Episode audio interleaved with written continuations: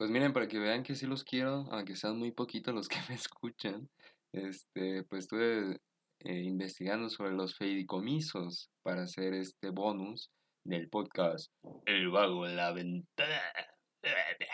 Entonces, pues siéntense dichosos. bueno, comencemos. Decidí hacer un bonus porque no sé si realmente pueda ser un episodio largo. Entonces, pues este va a ser un episodio chiquito. Le digo bonus porque, bueno, se puede considerar un bonus, ¿no? Como algo un poquito aparte de lo que tenía planeado, que era también recomendar películas y los análisis, como le hice la otra vez con Ergo Proxy y este. y The Magni Gospel. Pero pues ahí está. A ver qué nos sale, a ver. Ah. Para los que no sepan, Fidecine es un fideicomiso. Y Fidecine está pasando momentos muy turbios, digamos, de alguna manera, porque pues AMLO, nuestro presidente, o bueno, si no lo consideras tu presidente, pues también es completamente válido. El presidente de México pues quería quitar algunos fideicomisos. Fue una propuesta principalmente eh, impulsada por la diputada Dolores Palerna y digamos respaldada por también el diputado Mario Delgado. Y pues él también pues el presidente está de acuerdo con esta iniciativa. ¿De qué consiste la iniciativa? Bueno, hay 374 fideicomisos públicos en, a nivel federativo y de estos 374 pues 44, según el parecer de nuestro presidente, según el parecer de, algunos diputados, pues son excusas meramente para pues, evadir impuestos y para hacer tranzas, ¿no? Como el discurso típico del presidente, la corrupción este, está en todas partes, menos en su gabinete, casualmente, digo. A pesar de que, bueno, ya todos sabemos los historiales de la gente que está ahí en el poder, pero bueno, eh, digamos que no, que borrón y cuenta nueva.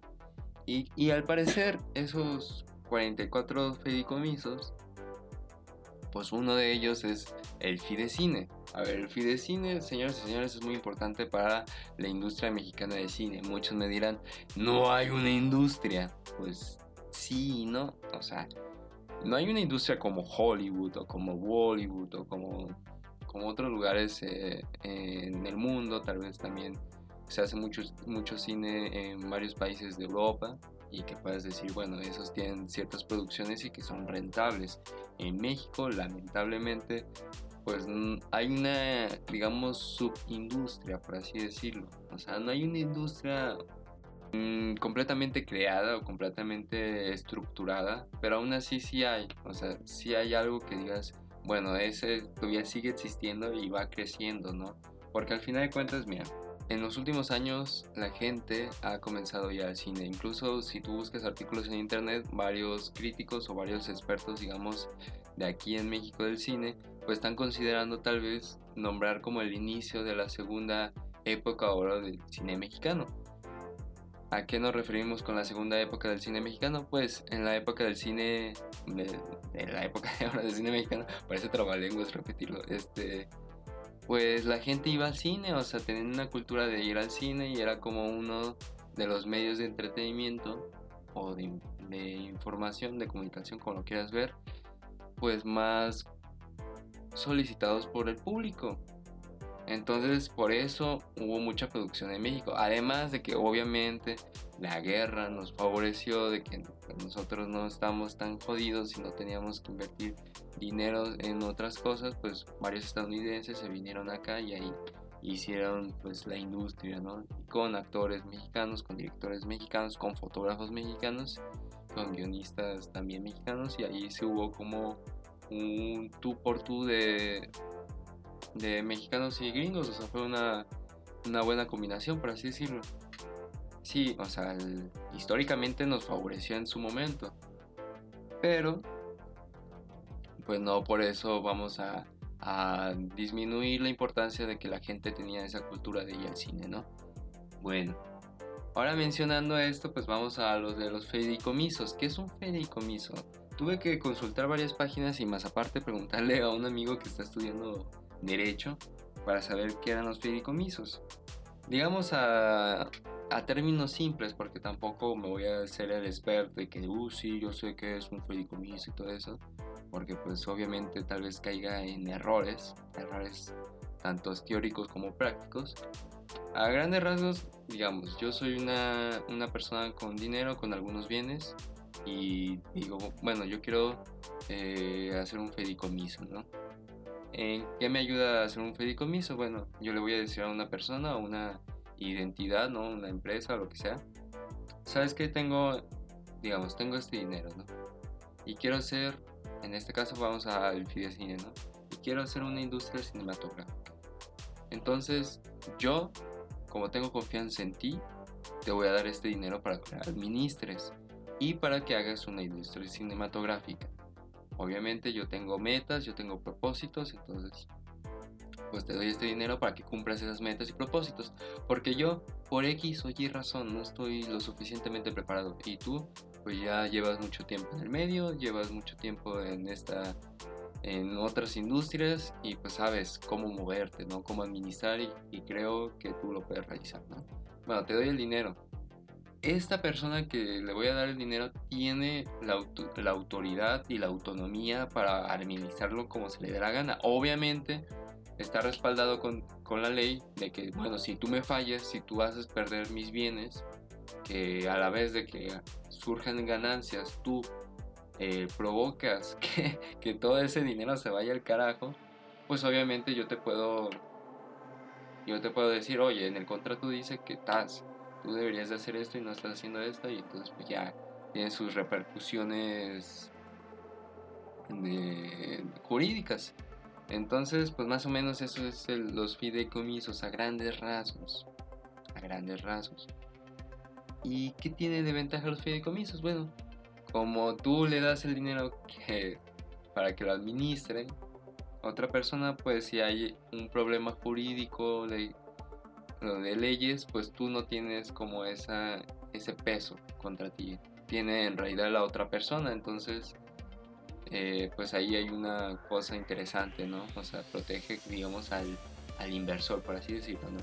Y más aparte, tus bienes no pueden ser embargados, entonces ahí hay otra ventaja. Entonces, si surge un, un problema jurídico, pues no te pueden embargar. Entonces, por así decirlo, no te pueden quitar todo. Entonces, también es como un seguro. Ahora, volviendo al fidecine, pues el fidecine depende del gobierno, ¿no? Entonces, no sé si lo han escuchado, pues ya estamos todos al pendiente, pues, de cuánto presupuesto le van a dar a ciertos fideicomisiones al Estado para ver cuánto presupuesto tienen. Obviamente puede haber una inversión externa, a lo que yo entiendo, pero principalmente pues son lo que le da el gobierno, ¿no? Y en el Fidecine pues técnicamente lo que le da el gobierno. Y el Fidecine casualmente es de los principales eh, digamos, entes que estimulan la cultura, que estimulan el cine. Sí hay otras convocatorias, porque el Fidecine es una convocatoria para decir, bueno, a ver, este, voy a hacer una convocatoria y quiero ver historias, quiero eh, promocionar la cultura y quiero invertir ¿no? en películas que creo que pueden recaudar dinero. Hay otras convocatorias, sí, pero es una, una convocatoria muy fuerte. Y ese dinero, pues al final de cuentas, digamos que la mitad de las producciones mexicanas, pues dependen enteramente de ese dinero. Sí hay inversionistas en el cine mexicano, sí, pero muy escasamente y ya la mayoría de las veces son como grupos de inversionistas, no es como que un, un compilla diga yo te voy a poner todo el dinero, no, en realidad tienes que buscar varios, digamos, patrocinadores para que puedas recaudar el dinero que quieres, o sea, esa inversión principal para realizar tu proyecto, ¿no? Entonces tiene una gran importancia el Fidecine aquí en México. Como es, una, es un fideicomiso, pues depende enteramente del gobierno, ¿no? En este caso. Ahora bien, hubo mucha gente que dijo, pues ¿cómo diablos nos vas a quitar un gran impulsor de la cultura? Y no solamente la cultura, del cine Y más que nada porque, curiosamente, hay un, hay un renacer del cine mexicano, ¿no? O sea, con los directores, por ejemplo, Guillermo del Toro, Cuarón, y tú también. Pues ahí hay otros, Carlos Reigadas, que están en, digamos, en el extranjero haciendo pues, películas. En los documentales de, de México están tomando gran relevancia en el mundo cinematográfico. Este, y, pues bueno, o sea, aunque nos cueste decirlo, pues también esas películas de Derbez, de eso que dicen, no, pero es que las películas de Derbez son una cochinada. Bueno, tú juzgalas como quieras, pero al final de cuentas dan una buena imagen a los mexicanos, por lo menos de que somos creativos. Igual las películas que hace Omar Chaparro, lo que quieras, pues se exportan y mucha gente las ve. O sea, y digamos, fuera del país, no solamente aquí en México. Entonces, quieras o no, pues hay como una imagen buena o que está surgiendo una imagen buena de con la relación del cine y los mexicanos, del cine mexicano. Entonces, me dirás, bueno, el cine de Cuarón ya no es mexicano. Pues sí y no al mismo tiempo, o sea, sí ya hay por ejemplo, Guillermo del Toro pues hace producciones allá en Hollywood, también Cuarón y también Iñárritu, pero por ejemplo la, la, película de Roma que se hizo aquí en México, igual con trabajadores mexicanos y con actores mexicanos, pues tuvo una gran aceptación a nivel mundial.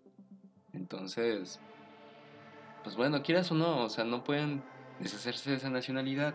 Y el Fidecine, pues apoya a todas esas personas que no son tan consagradas o que no están consagradas así de simple como esos directores que acabo de mencionar. Y precisamente esos directores fueron a defender el Fidecine, porque el Fidecine fue un gran impulsor para ellos al principio de su carrera. Entonces, por así decirlo, están un poquito de deuda con, con el Fidecine. Y se armó la polémica, ¿no? A ver. La polémica se armó en Twitter.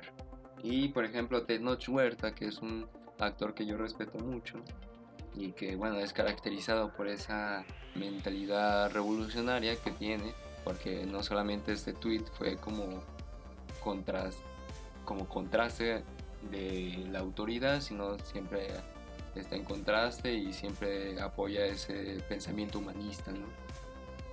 Pues él dijo que en 2018 textualmente lo dijo en Twitter lo voy a leer este, en 2018 la industria cinematográfica creó 30.357 empleos, la industria del acero 30.049, o sea, este, pues la industria cinematográfica en México pues crea más empleos que otras industrias que pues digamos son las tradicionales o que ya están más tiempo o que tienen aparentemente como más repercusión en el país y pues la realidad es que no es cierto, o sea, tiene también una gran repercusión en la industria cinematográfica. ¿no? Y continuando con el tweet, eh, también dice, hay 450 millones de hispanohablantes en el mundo. Y bueno, también dice que, que por consecuente pues es una industria que se puede explotar. O sea, si hay tantas personas hablando español en México, pues ni siquiera tienes que hacer un películas en inglés. O sea, no tienes que buscar un público que no hable español. Entonces, fácilmente puedes hacer películas mexicanas que también sean para los mexicanos y más aparte exportarlas porque hay muchos hablantes de español. Entonces si hay una industria que puede ser rentable si es que se apoya, ¿no? Y otra que también tuiteó ahí en Twitter fue María Novaro, que es una cineasta mexicana. Y ella dice, en 2019 se realizaron 216 largometrajes, cifras históricas para el cine nacional. 216 largometrajes. Largometrajes, para aclarar, no es lo mismo un, largometraje que todas las cintas cinematográficas que se hicieron. ¿Por qué? Porque el largometraje pues tiene una duración. También se hacen muchos cortometrajes, también mediometrajes, también series, entonces pues, o sea, solamente estamos hablando es, eh, específicamente de los largometrajes. Y pues casualmente ese principal impulso pues, fue el Fidecine, volviendo al Fidecine.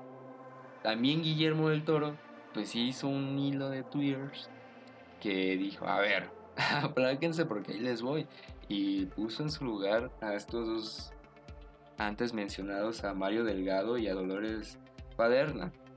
O sea, les dijo, a ver, el Fidecine no puede desaparecer porque primero nos conecta internacionalmente. O sea, como lo hace eh, la Secretaría de Turismo, como lo hacen otras secretarías, el Fidecine o la, industria cinematográfica este nos conecta con otros países. Y hay países que nos conocen por el cine, no por otra cosa. O nos conocen por el cine y una que otra cosa, pero al final de cuentas, una de las principales ideas o fuentes de, de información de México, pues hacia el extranjero, pues es precisamente el cine, ¿no? Primero, segundo, dice, a ver, según el presidente, el gobierno, ¿no? Eh, su partido, Morena, es de izquierda. Y dice Guillermo, Guillermo del Toro, si fuera de izquierda, apoyaría la cultura. porque por lo menos en el concepto global que tenemos nosotros de izquierda-derecha, porque bueno, me van a decir tal vez decir izquierda-derecha ya es ambiguo. Pero dejemos de, eso aparte y pues digamos, ¿no? Izquierda y derecha, lo que pensamos comúnmente con izquierda derecha, pues relacionamos a los partidos de izquierda con, con personas que apoyan a la cultura, que esa es como sus principales metas, precisamente. Entonces es como algo contradictorio. Y pues ahí hizo varias críticas, no solamente con esto del Fidecine, sino al gobierno en general que ya había, ya había hecho críticas a AMLO, pero bueno, ese es otro tema. Y entonces, pues a partir de estos Twitter, Twitters, bueno, estos tweets, Twitters, qué pedo. bueno, a partir de estos tweets, pues ya la gente pues hizo cada vez más, más conocida la noticia y pues se armó. O sea, realmente muchas muchas personas se enojaron y dijeron cómo van a quitar el, el. No solamente gente de la industria, sino pues gente que ve las películas pues a los espectadores también hicieron ahí eh, la cosa grande. Pues entonces se tuvo una plática en la que conversaron varias personas, entre ellas estaba Guillermo del Toro, Cuarón Iñárritu, también estaba la jefa del IMCINE, que no me sé su nombre, pero... Y, y pues también estaba Sergio Mayer, estaba... Y precisamente estaba este Mario Delgado, ¿no? En esta videoconferencia. Había un montón de gente. Y pues esta videoconferencia abrió un espacio de diálogo entre Mario Delgado y pues varias personas de la industria. Ahora bien, de los argumentos que más recuerdo y que más me gustaron, pues por ejemplo fue la de la jefa de Fidecine, la cual dijo, a ver, si quiere yo le envío los documentos que aclaran nuestros movimientos financieros, ¿no? Que todo el dinero que utilizamos, que bueno, que más bien manejamos es para pues el estímulo del cine. Y más aparte, le quisiera regalar unas películas para que viera el trabajo que hacemos nosotros, los del cine, ¿no? O sea, ese, ese argumento o esa, ese comentario me pareció muy acertado porque al final de cuentas dices, bueno, si quieres por el lado jurídico, aquí te lo muestro, aquí está, carnal. Y también por el lado artístico te lo muestro, aquí está. O sea, por el lado cultural, te regalo esas películas para que las veas. Entonces se me hizo interesante cómo le respondió. También otra respuesta fue de González Iñárritu. González Iñárritu dijo, a ver, cuando yo, cuando yo hice Amores Perros, se hacían como 7 o 9 películas al año. O sea, la neta, muy, muy pocas. Y hoy en día se hacen más de 200 películas al año. Para muchos, pues 200, pues ¿qué, número es ese, no? O sea, comparado con otras, ah, con otras industrias de cine mundiales, ¿no? Pero Amores Perros se, se estrenó en el 2000.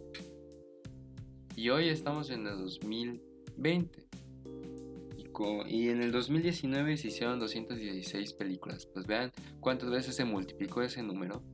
O sea, cuánto ha avanzado la industria en solo 20 años. Y créanme que, que es un paso gigantesco. Y estamos hablando solamente, como dije, de largometrajes, o sea, estamos hablando de películas. O sea, ya, ah, imagínense cuánto contenido audiovisual nos ha hecho. Y no sé ustedes, pero creo que son cifras que a mí en lo personal yo digo, pues han mejorado bastante a la industria mexicana de cinematografía. Y como he dicho, el Fidecine pues es parte importante de, estas, de esta industria. O sea, si la mitad de las películas depende del Fidecine, pues no, no, es un logro que digamos, ah, es un logro externo del Fidecine. O sea, hay gente que hizo sus películas porque, pues, ah, bueno, los empresarios, pues, invirtieron en el cine así por nomás. Pues no. Pues no, mis queridos amigos, pues ese argumento es mentira. Pues claro que no. Y bueno, se estuvo dialogando. Pues bueno, Guillermo del Toro este, volvió a repetir un poco lo que ya había dicho en Twitter, un poco más, este, digamos, formal y menos contestatario pero de todos modos con esa fuerza, ¿no? Y Cuarón pues precisamente ya reafirmó las palabras de Guillermo del Toro y la importancia, ¿no? Que tenía el Fidecine. Pues después de esta conversación, de esta charla, eh, de este, bueno, no sé si realmente lo transmitieron en vivo en YouTube, pero ahí está subido en YouTube por si quieren ver esa charla, buscan este Fidecine y de los primeros videos que le salen, el segundo o el tercero que lo, lo subió precisamente este Sergio Mayer. Bueno, ahí está en YouTube por si lo quieren ver, dura una hora y media, o sea, ahí pónganse como, como un podcast también, pues igual, o sea, no es como que los tengas que ver, o sea, realmente solo están discutiendo. Y me pareció mm, importante pues que, que, que si tienen la oportunidad, pues lo puedan checar, ¿no? Y bueno, después de esto, pues ya Morena dijo, no, pues al parecer tienen razón. al parecer somos unos idiotas y tenemos, eh, tienen razón, ¿no? No vamos a quitar el Fidecine y pues todos alegres y todo así. Y, y después pues publicaron en Twitter, o no me acuerdo en cuál, creo que sí fue en Twitter precisamente.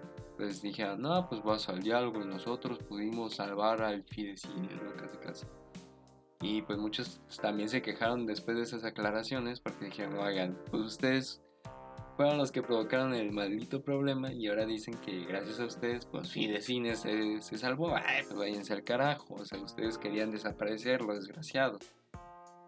Ah, y creo que no, no expliqué con eso de desaparecer Fidecine. Bueno, decían, creo que también es importante aclararlo, antes, pues obviamente de todo lo que ya he contado, pues decían que no, que no iban a desaparecer las películas mexicanas sino que el IMCINE ahora se iba a hacer cargo de esos fondos que se iban, que bueno, que eran dirigidos o administrados por el Fidecine. Ahora, volviendo a los fideicomisos, creo que no lo mencioné, pero un fideicomiso, o sea, la persona que administra el dinero en los fideicomisos, pues tiene autonomía. Entonces, creo que ahí está la importancia de lo que radica realmente el defender al fidecine. O sea, independientemente de que tú conozcas o no de lo que ha hecho y ha sido capaz el fidecine, pues creo que esa autonomía no debería de quitarse. Porque si se va al IMCINE, pues ya realmente el cine está en las manos en las manos del gobierno. Entonces, pues mira, van a decir, pues el cine, ¿qué importa si, se hace cargo al, el gobierno? Pues fíjense que, que si el gobierno se hace cargo, pues va a ser como el cine ruso en la época de la URSS. Por ejemplo, teníamos a, a Andrei Tarkovsky, que para los que no sepan quién es Andrei Tarkovsky, este, hoy en día es como, wow, o sea, es un referente mundial Tarkovsky, ¿no? Pero si leen El esculpir del tiempo, pues precisamente en las primeras páginas cuenta un poco de su experiencia y decía que el gobierno lo apoyaba y que muchas de las películas que tenía planeadas hacerlas o hacerlas antes de lo que realmente, o sea, resultó hacerlas, pues, o sea, el tiempo que, que en realidad le costó hacerlas, pues las quería hacer más temprano y pues por culpa del gobierno, pues no pudo ser posible, ¿no? Porque no les daban los fondos, porque no le daban permiso, porque los censuraban etcétera, etcétera, etcétera. Entonces creo que ahí hay una muestra de que no es bueno de que tenga alguien el control absoluto. Y me van a decir otra vez, ¿el cine qué? El cine, pues, ¿qué importa? ¿Qué importa? Ya. O sea, estoy de acuerdo, es un lujo. que yo no estoy de acuerdo que sea un lujo, pero bueno, estoy de acuerdo con Morena, es un lujo. Ya. ¿Eso qué? Pues señoras y señores, las fedicomisaciones, los fedicomisos, o no solamente está el fidecine, o sea, no solamente es algo que tenga que ver con el cine, también con la ciencia y la tecnología. Imagínense si la ciencia y la tecnología eh, van a decir que no es igual que un monopolio, pero para mí sí, es monopolizada. Pues créanme que si se monopoliza, pues no puede ser. O sea, imagínense cuántas cosas van a decir, ah, esto es importante, esto, esto es un lujo. Y como nuestro señor presidente toma decisiones, pareciera con un dado o con una ruleta de, a ver, ¿qué, a qué secretaría o a qué departamento o a, qué le voy a bajar presupuesto hoy el día, ¿no? Y tiene una ruleta gigante y la hace girar. No, pues con, esa, con ese tipo de, de sistema que pareciera que, que es más parecido al azar que nada, pues créanme que en mi opinión es un gran error y atenta no solamente pues a las personas involucradas directamente, o sea, a las personas que trabajan en esos lugares o que dependen de los fondos de, esas, de esos fedicomisos, sino a las personas en general, sino a toda la población, porque al final de cuentas eso genera dinero, eso genera trabajo, ¿entienden? Entonces, bueno, por mi parte, yo creo que es importante decir no no que el gobierno maneje el dinero de todos. Punto. ¿Por qué? Porque la autonomía, a pesar de que sí, el país es corrupto, yo lo sé, yo sé que no vivo en el mejor país del mundo, pero solamente con esa autonomía, manteniéndola ahí, podemos nosotros, por convicción, cambiar este país. Y si se cambia el, el país por convicción, con esa autonomía, créanme, vamos a ser más felices. Solamente así. Bueno, se ha acabado. Creo que ha durado más de lo que planeaba, pero bueno, en fin. Eh, lo bueno es que duró más o menos para que tampoco esté tan cortito. Este es el bonus. Espero hacer un programa largo para la próxima. Y pues ya saben, síganme en Instagram que es el vago.ventana-oficial. Ahí subo noticias. La, la anterior vez no viste hice eh, un programa, bueno, el, episodio, y uno de las personas que les, le agradezco infinitamente que me escuchen, pues me regañó por Facebook porque lo conozco personalmente y me dijo, perro desgraciado, no anunciaste tu podcast y yo, perdóname, pero estaba ocupado, realmente sí estaba ocupado con las tareas. Entonces, pues sí, se me hace, a veces se me complica. Incluso el anterior podcast no me gustó tanto porque creo que alguna tiene varios errores y más aparte, edité con el trasero. O sea. Ay, pero bueno, ahí está, ni modo. Este, perdónenme, créanme que poco a poco voy a mejorar y, mi voz y mi locución y todo eso. Entonces, bueno, ya saben, síganme en Instagram, ya lo dije, el vago.ventana-oficial y próximamente en YouTube. Esperemos que muy pronto. Bye bye.